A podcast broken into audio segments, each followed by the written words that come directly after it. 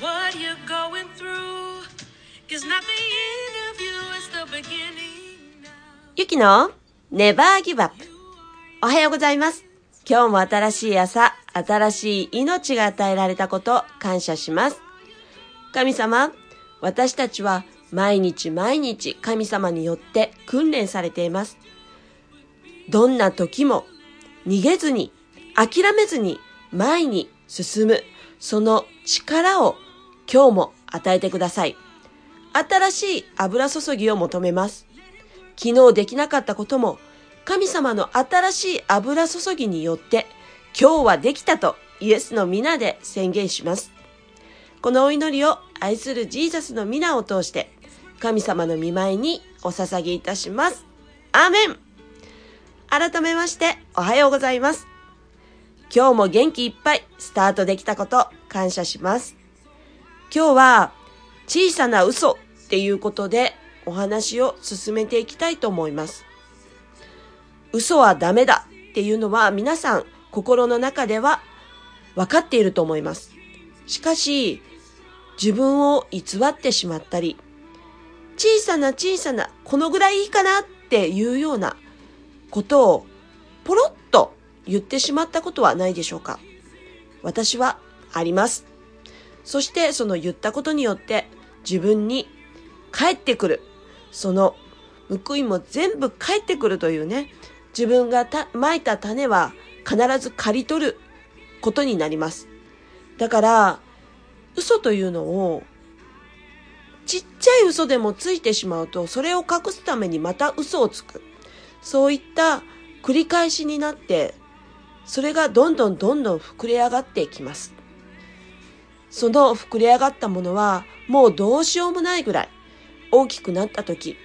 もうがんじがらめになって、そして自分を苦しめる結果になってしまいます。神様から言われていることはどんなことでも忠実に従うということです。その忠実っていう部分で私たちは自分を偽っていないでしょうか一番やりがちなのがやってるつもり、聞いたつもり。もう昔ね、よくあの言われていたつもりーズになっていないかっていうことをまた再度確認していきたいなって思います。いつもパスタリエが私たちに教えてくれているんですけれども、まあこのぐらいいいかっていうのが一番ダメだ。それがその繰り返しで一回もういいかって思ってしまったら、次もまたもういいかになってしまう。その繰り返しでどんどんどんどん神様の祝福を逃して、タイミングを逃して、そしてどんどんどんどん成長するそのタイミングも逃していく。そのように教えてもらいました。私がよく失敗していたことは、自分をよく見てほしいっていう傲慢な気持ちから、例えば人に聞いたことをあたかも自分が聞いたかのように言ってしまったり、それは明らかに小さな嘘なんですよね。その嘘をつくってことは、話を例えば突っ込まれて聞かれたとき、自分がこう聞いたことではないので、答えられなくなったりするんです。そしてまた、こうかな、ああかなって答えを探して、また嘘をついてしまったり、そんな風に、こう、変な歪んだ道をこうねじ曲げていくっていう、そういう失敗をしたことがあります。できないものをできますって軽はずみに答えてしまったり、もうどう考えても無理やんって思っていることを意地っ張りになって大丈夫って言ってしまったり、そんな風にいろんなところにこう選択をしたりとか、こう自分で答えを探さないといけないとき、すごく注意しなければなりません。ここで御言葉を読みたいと思います。ガラテア人への手紙5章9節わずかのパンダネがこねた粉の全体を発酵させるのです。この一文にすごく私はもう共感できるんですよね。もう本当に私パン屋で、あのパン屋というかスーパーのパンの部門で働いているのでパンを作っているんですけれども、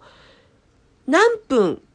こう生地を寝かせるっていう分数が決まっていたとします。それを自分勝手にこう作業をこう没頭してしまって、このベンチタイムって言うんですけどね、生地を休ませるその分数をちょっとオーバーしてしまうと、もう本当に生地って膨れ上がってくるんですよね。膨れ上がって、もうどんどんどんどん発酵していってしまうんです。聖書に出てくるパンは、パン種を入れないって書いてあります。パン種を入れてしまうと膨れ上がって発酵してしまうから、それがどういうことなのかっていうのを教わった時に、なるほどって思いました。私たちはイエス様によって性別されて清くされたものです。その中に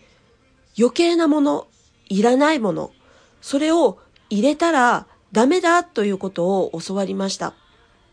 それを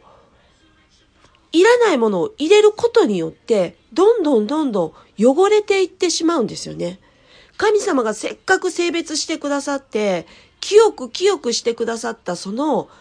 私たちの体、心、それを汚してしまうっていうことになります。だから聖書の中で何度も何度も出てくるパン種を入れないパン。それはとっても大事なことだとすごく悟りました。本当に私たちはイエス様のようになりたい。そしてイエス様のようになって近づきたいって思っている人も多いと思うんです。その思いっていうのを持っていながら行動が伴ってなないっていうのはやっぱりパンダネをどこかで入れてしまっているんじゃないかなって思いました。今年はシャロームの年で祝福がもう本当にたくさん訪れる、受け取れる、そんな年になるって言われています。しかし、それと同時に、それを受け取るためには、神様が言われていることを忠実に聞くっていうことがとっても大事だと教えてもらいました。その教わったことすらできないようであれば、やはり私たちは、その忠実さにかけていて、不信仰につながっていくんじゃないかなって思います。今、いろんな場面で訓練されています。私自身もすごく訓練されています。